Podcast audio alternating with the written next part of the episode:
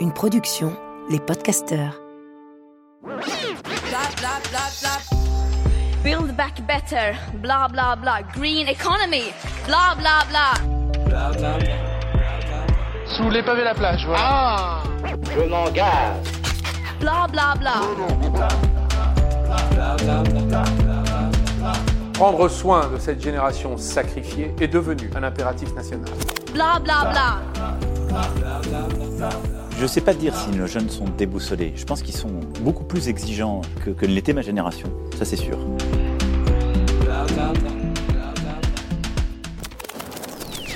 Bonjour et bienvenue dans Blablabla, le podcast pour se faire une idée sur l'actu, la politique, l'économie ou l'écologie. Loin des blablas habituels qu'on entend ici et là et auxquels on ne comprend souvent pas grand-chose.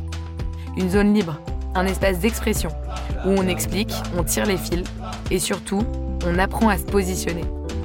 Moi, c'est Flora Gebali et je vous souhaite la bienvenue dans mon podcast. Nous nous retrouvons aujourd'hui pour un épisode spécial, en ce lendemain de premier tour d'élection présidentielle. Cinq ans après, même match. Six mois de campagne à dealer avec des idées d'extrême droite. Très peu d'innovation politique dans cette élection et une démocratie qui bat de l'aile. Mais ce dont je veux vous parler aujourd'hui, c'est surtout de l'absence de traitement des sujets écologiques dans cette campagne. Vous l'avez peut-être vu, la semaine dernière est sorti le troisième et dernier volet du sixième rapport d'évaluation du GIEC, vous savez, le GIEC, c'est le groupe d'experts intergouvernemental sur l'évolution du climat. C'est un groupe qui est mandaté par l'ONU et qui rassemble les meilleurs scientifiques du monde entier. Donc, pour être clair depuis le début, le GIEC, c'est les meilleurs scientifiques du monde entier. Donc, c'est pas euh, de l'opinion politique, c'est pas de la fake news, c'est les meilleurs scientifiques du monde entier. Ce même consensus scientifique, pour être clair, c'est eux qui avaient incité les États à s'engager à ne pas laisser la planète se réchauffer à plus de 1,5 degré.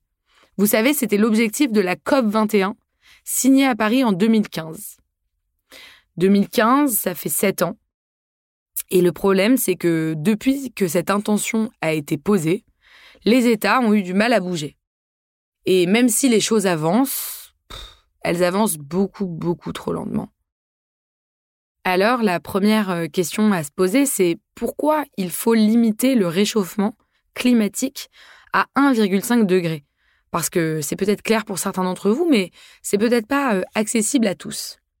En fait, la méthode de travail du GIEC, c'est de faire des scénarios à horizon 2050 sur les conséquences du réchauffement climatique. Et selon eux, ils sont arrivés à la conclusion que 1,5 degré, c'est le meilleur scénario pour éviter des catastrophes, éviter le pire. Par exemple, si nous atteignons 2 degrés de réchauffement climatique, nous risquons 37% de la population mondiale exposée à de fortes vagues de chaleur, une chute de 11% du produit intérieur brut mondial chaque année, ce qui entraînerait des, des crises économiques et politiques, et 411 millions de personnes exposées à des pénuries d'eau, des stress hydriques. Si nous atteignons 3 degrés, nous risquons 35 à 50% des plages et villes côtières qui disparaîtraient. Donc Barcelone, la Californie seraient englouties par exemple. La production alimentaire qui chuterait drastiquement et provoquerait des famines à travers le monde. Et bien sûr des crises économiques car le produit intérieur brut mondial pourrait être réduit de 18% par an.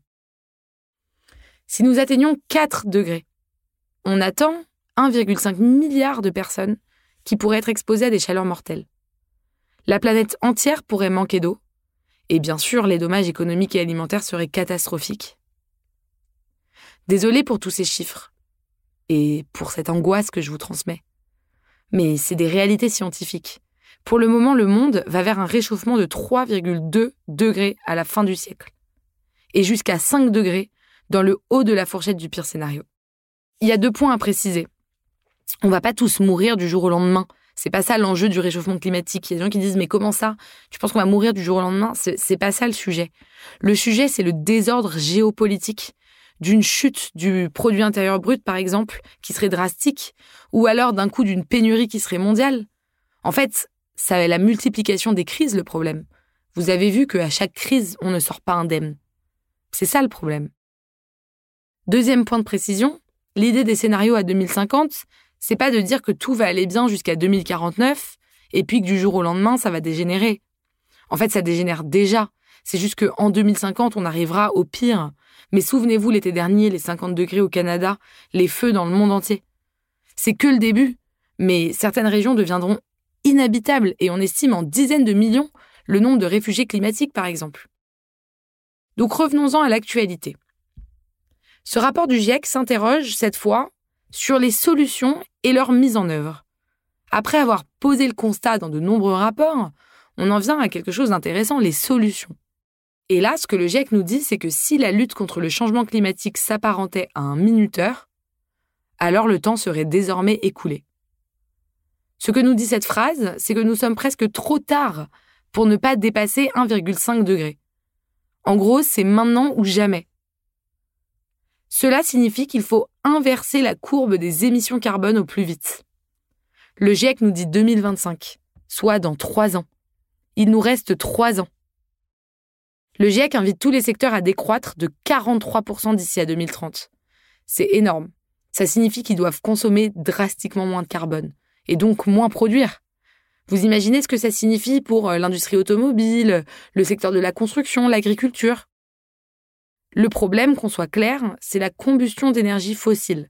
Le charbon, le pétrole et le gaz. Donc ce qu'on doit faire, c'est une révolution énergétique. Et pour ça, on a trois ans.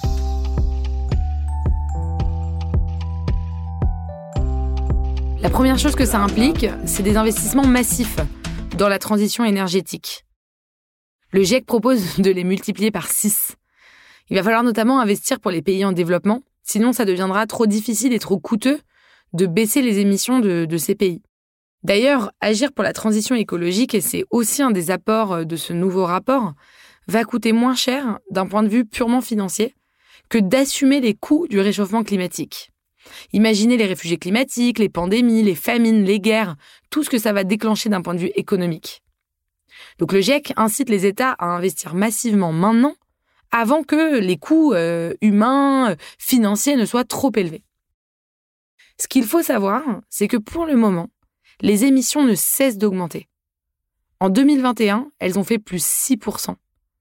Donc pour le moment, toutes les politiques écolo, RSE ne produisent pas d'effet. Franchement, ce monde est fou. Le monde est devenu fou. Le nouveau monde dont on parlait pendant le Covid, il n'existe pas en fait puisqu'on a émis plus d'émissions qu'avant. Il faut tirer la sonnette d'alarme là. Il faut accepter de voir et, de sortir du déni planétaire dans lequel on est. En fait, on est dans Don't Look Up, le film. Je vous invite à le voir d'ailleurs si vous l'avez pas vu, et même à le revoir pour comprendre la profondeur de la satire. D'ailleurs, il semblerait que certaines personnes n'aient même pas vu le lien entre le film et l'alerte écologique. Pourtant, c'est bien de ça hein, dont il s'agit. Du déni global qui s'empare des différentes parties prenantes de la société, car chacune défend son propre intérêt, en l'occurrence, les journalistes, ils défendent leur buzz. La présidente euh, du film, elle, défend sa réélection. Euh, et euh, le chef d'entreprise qu'on voit dans le film, il défend ses intérêts économiques. Mais dans la vraie vie, c'est un peu pareil. Hein. Le climat a représenté entre 1 et 5% de la couverture médiatique pendant l'élection présidentielle. Comment on explique cela? Non mais je suis sérieuse, qui a une réponse? Comment on explique cela? Les chaînes d'infos en continu se sont même pas mises en édition spéciale quand le rapport est sorti. Et presque aucune matinale n'a adapté sa programmation. Franchement, on est dans un déni psychiatrique, je vois pas d'autre explication. Pourtant, le rapport nous montre clairement que c'est une question de volonté politique. Jim Skea, le coprésident d'un des groupes du GIEC, a dit Nous savons quoi faire, nous savons comment le faire, et maintenant, il faut décider de le faire. Voilà ce qu'il faut faire il faut déclencher l'état d'urgence écologique. Un peu comme quand il y a un attentat, bah on entre en état d'urgence. On renforce la présence de la police, on renforce les contrôles de sécurité dans les lieux publics, on lance Vigipirate. Ou quand le Covid est arrivé, on rend les masques obligatoires, on ferme les écoles et on enferme même tout le monde chez soi. Pourquoi la crise écologique, qui est bien plus grave, ne déclenche pas d'état d'urgence? Une piste de réponse, c'est la puissance des industries économiques, qui arrivent à faire barrage et à influencer le débat vers une transition dite douce, soft. Mais on voit le résultat, ça ne fonctionne pas. Ça fait 20 ans qu'on nous dit ça. Et en 2021, on a battu un record d'émissions. Si vous ne l'avez pas encore vu, je vous conseille également d'aller voir le film Goliath, qui retrace bien, en utilisant la fiction, le scandale du glyphosate et le rôle qu'ont joué les lobbies et les industriels pour empêcher l'Europe d'interdire le glyphosate. Au-delà de l'état d'urgence écologique, il faudrait euh, enfin qu'on arrive à créer, euh, je sais pas moi, un ministère de la culture écologique. Je parle pas de la culture au sens des arts, mais au sens de la civilisation. C'est comme ça d'ailleurs que la culture est définie dans Larousse. C'est l'ensemble des phénomènes matériels et idéologiques qui caractérisent un groupe ethnique ou une nation, une civilisation. Apprends-moi. Méga, méga, méga, méga. Je peux pas le faire tout seul, faut que tu m'aides. Soyons d'accord de pas toujours l'être. Traite-moi comme tu voudrais que je te traite. Réussir sans faire le bien, c'est perdre. Apprends-moi la franchise, me juge pas, j'aurais moins envie de mentir. On m'a dit, sois fort, faut devenir un homme. Rappelle-moi que ma force c'est d'être sensible. Quand la vie n'a pas de sens, aide-moi à lui en donner un. Écarte-moi des mauvais chemins. Rappelle-moi qu'on peut croire qu'on est personne à trop vouloir devenir quelqu'un. Aide-moi à trouver l'équilibre. Grandir n'est jamais fini.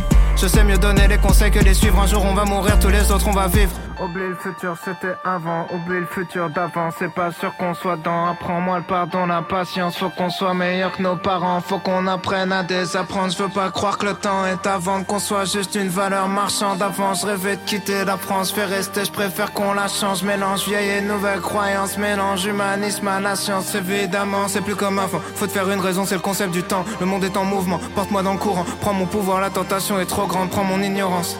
Je dois mettre un nom sur les choses pour les comprendre. J'essaie d'avoir un enfant, j'essaie d'avoir une civilisation. Je peux pas faire tout seul, va falloir qu'on fasse ensemble. On vient d'entendre un extrait de Civilisation d'Orelsan, issu de son dernier album, qui me touche parce que je trouve qu'il a vraiment bien compris le problème. En fait, il nous faut recréer un récit commun politique fort autour de la nature et de la transition écologique, si on veut réussir à rendre l'enjeu systémique. Il faut installer un nouveau design, au sens du dessin D-E-2-S-E-I-N, le but, et du dessin, D-E-2-S-I-N. Mais on y reviendra en détail dans un prochain épisode. Comme disait Malraux, un temps qui ne trouve plus son sens dans l'âme des hommes, le trouve dans leur action, comme il peut. Alors il faut agir, il faut passer à l'action. Évidemment, dans 15 jours, je voterai pour Emmanuel Macron, sans aucune hésitation, car ne doutez jamais que Marine Le Pen a un programme d'extrême droite, xénophobe, insoutenable économiquement, une vision à laquelle je n'adhérerai jamais, et je vous invite à faire de même. Mais que ce soit bien clair, il n'y a pas de en même temps possible en matière de réchauffement climatique. Il faut foncer tête baissée, car cette fois, pour de vrai, nous sommes en guerre. Si ce podcast vous a plu, vous pouvez vous abonner, en parler autour de vous, et si vous êtes trop sympa, vous pouvez me mettre des étoiles et un petit commentaire. Vous pouvez aussi me suivre sur les réseaux, j'y blablate souvent. Merci de m'avoir écouté et à bientôt.